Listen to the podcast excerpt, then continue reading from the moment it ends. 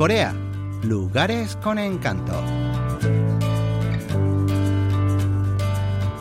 Barrio de Ulchiro de Seúl, motor de desarrollo industrial de Corea.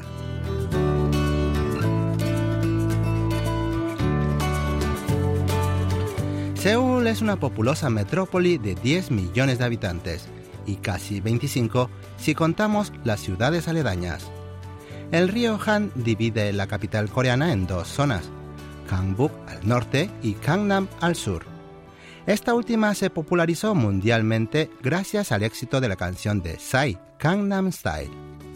Gangnam es mucho más moderna y elegante, pero uno no puede decir que ha estado en Seúl si no ha conocido los vestigios de la dinastía Joseon y de la historia moderna de Corea que guarda Gangbuk. Muchos barrios de esta zona conservan la fisonomía del pasado.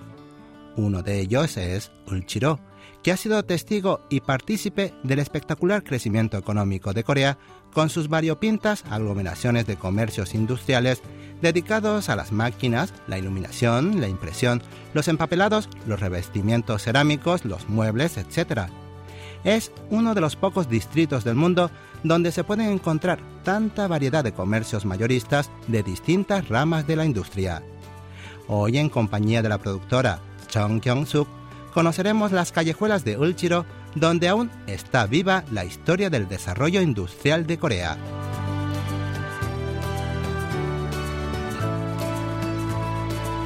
Nuestro viaje por Ulchiro comienza en la salida 3 de la estación del metro Ulchiro 3Ga. Hemos de apresurarnos, pues recorrer las callejuelas puede llevar mucho más que una tarde. Nuestro guía en la zona será Shin Song-dok, quien nos conduce en primer lugar a la calle de los azulejos y revestimientos cerámicos. Es una calle de 250 metros de extensión que agrupa unas 140 tiendas mayoristas dedicadas a este ramo.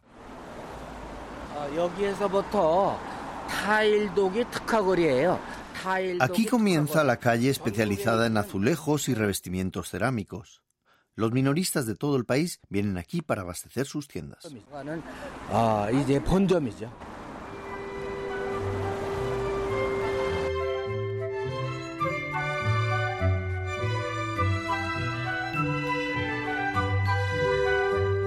Resulta imposible apartar la vista de los azulejos de todo tipo y colores que adornan los escaparates, pero sorprende aún más el interior de las tiendas.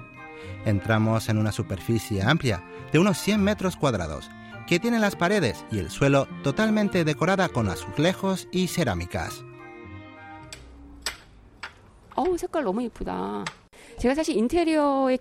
Qué colores tan bonitos. Siempre me ha interesado mucho la decoración de interiores y me encanta ver tanta variedad de azulejos. Ahora están de moda los de forma hexagonal y aquí los hay de todos los diseños. El que me gusta más es este que tiene distintas tonalidades de verde. Es precioso.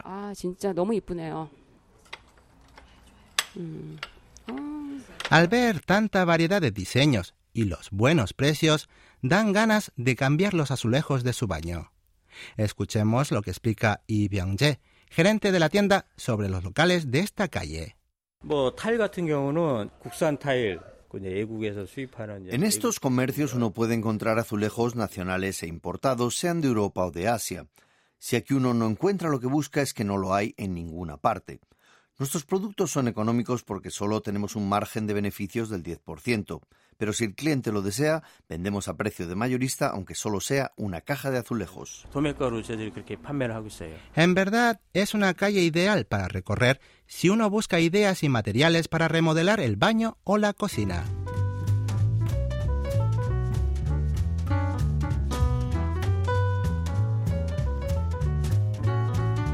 Saliendo de la tienda de azulejos y revestimientos cerámicos a unos 50 metros, hay un asiento muy peculiar en la parada del autobús.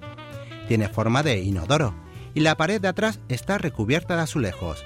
Probamos a sentarnos.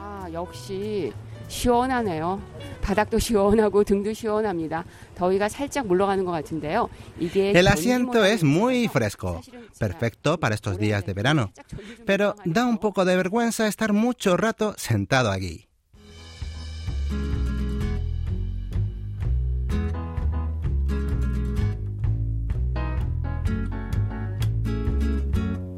Pasando la parada de autobuses y doblando a la derecha, aparece la tienda de calzados artesanales más antigua de Corea. Su nombre es Songnim y tiene 80 años de antigüedad. A la izquierda de la entrada hay una placa de bronce que dice Patrimonio del futuro de Seúl.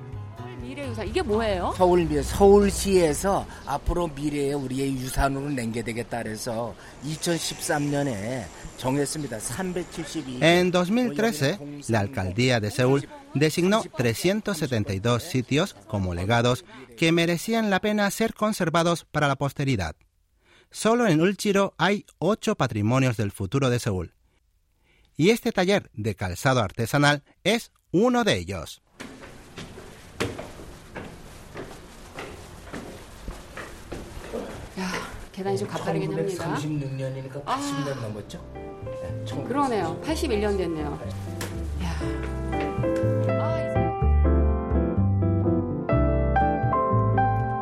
El acceso a la tienda es por una escalera muy estrecha y empinada.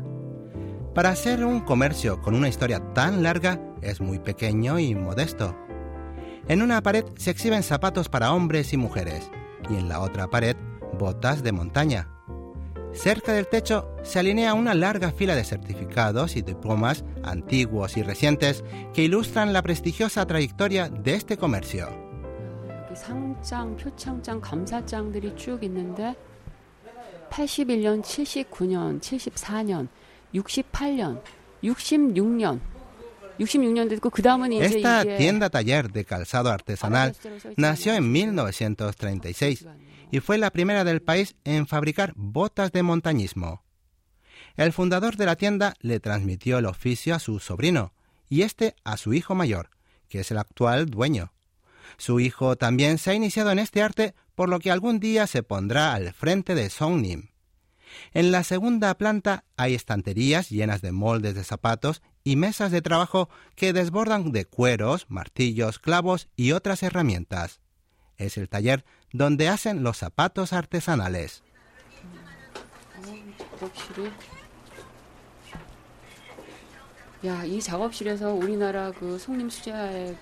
Con una radio como sonido de fondo, en el taller trabajan varios artesanos que tienen todo el aspecto de elaborar juntos desde hace décadas.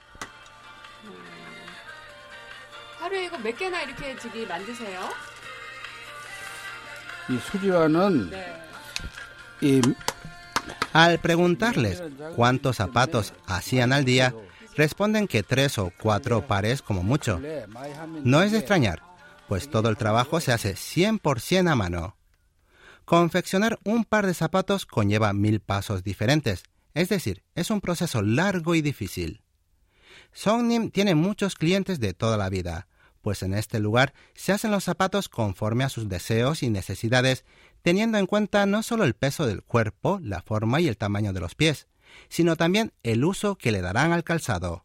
Uno de los clientes más famosos y antiguos es el escalador Ho Young-ho, el primer coreano en viajar a los polos y escalar el monte Everest. Las botas que usó fueron fabricadas en este lugar y se exhiben en la tienda como si fueran una pieza de museo. Escuchemos al dueño de la tienda.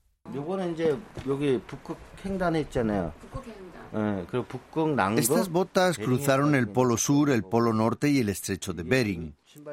Estas otras subieron al Monte Everest el año pasado. Hace ya 40 años que el escalador Ho nos encarga sus botas.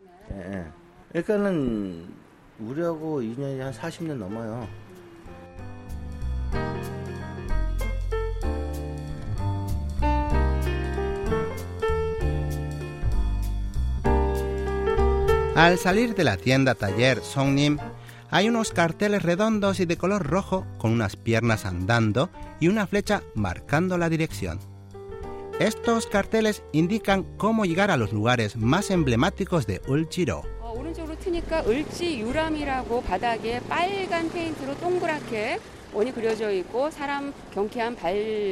Siguiendo esas indicaciones, nos adentramos por una callejuela en la que suenan ruidos de máquinas, martillos y sierras.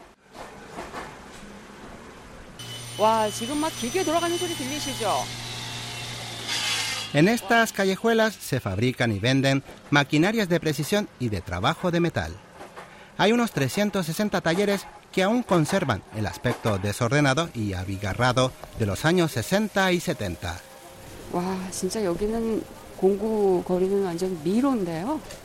Esto es un verdadero laberinto. Lo sorprendente es que todos los talleres de estas callejuelas sean de fabricación de máquinas. Son locales muy pequeños, de apenas 15 o 20 metros cuadrados, pero en todos ellos hay hombres muy ocupados trabajando el metal.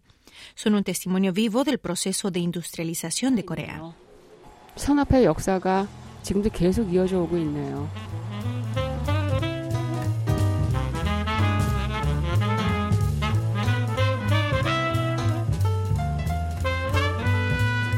Hasta los carteles de los talleres parecen salidos de viejas películas. Son de fondo blanco y están escritos con un tipo de caligrafía que no se usa en estos días. Es como si nos hubiéramos transportado con la máquina del tiempo a medio siglo atrás. En estos talleres trabajan los MacGyvers coreanos, hombres capaces de fabricar todo lo que se les pida, con o sin planos. Preguntamos a Kim Young-nam, dueño de maquinarias de precisión Shijin, si en verdad es así.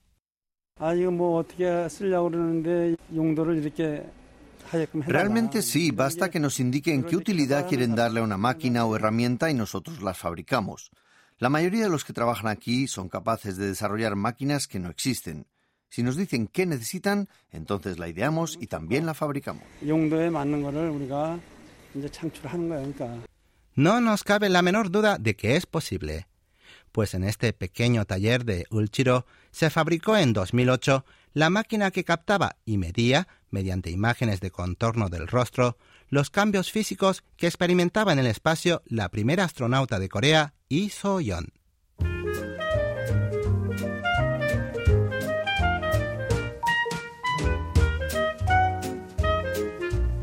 Saliendo de estos talleres especializados en maquinarias de precisión en dirección al riachuelo Chonggaechon, nos encontramos con una callejuela de unos 350 metros de largo, en las que se apretujan unas 540 tiendas especializadas en herramientas de trabajo. Es una calle que ha sido aprovechada como lugar de filmación porque conserva el ambiente de las primeras décadas de la industrialización del país.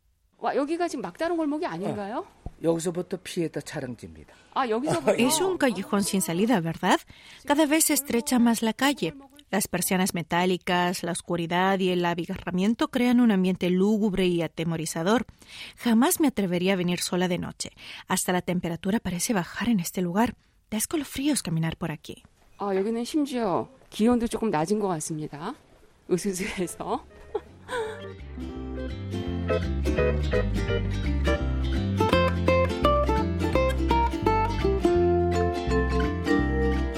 Sobre las 8 de la tarde comienza a anochecer en Ulchiro y se produce una verdadera fiesta de luces en la zona, gracias a unas 200 tiendas de iluminación que se alinean sin fin en otra de las callejuelas. Han Jong-won, dueño de una de esas tiendas y también presidente de la Asociación de la Industria de la Iluminación, nos invita a volver en el mes de noviembre. El sector de diseño ha progresado mucho en Uljiro porque muchos diseñadores de Gangnam se han trasladado a esta zona.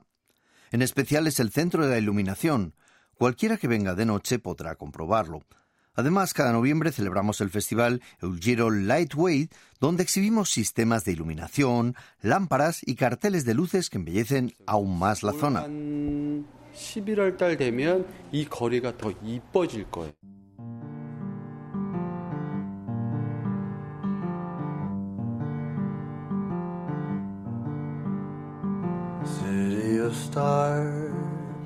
Al salir de la tienda ya ha oscurecido del todo. Pero haciendo honor al dicho, que dice que las ciudades son más bellas de noche, las tiendas de iluminación de Ulchiro habían convertido las calles y callejuelas del barrio en una fiesta de luces de colores.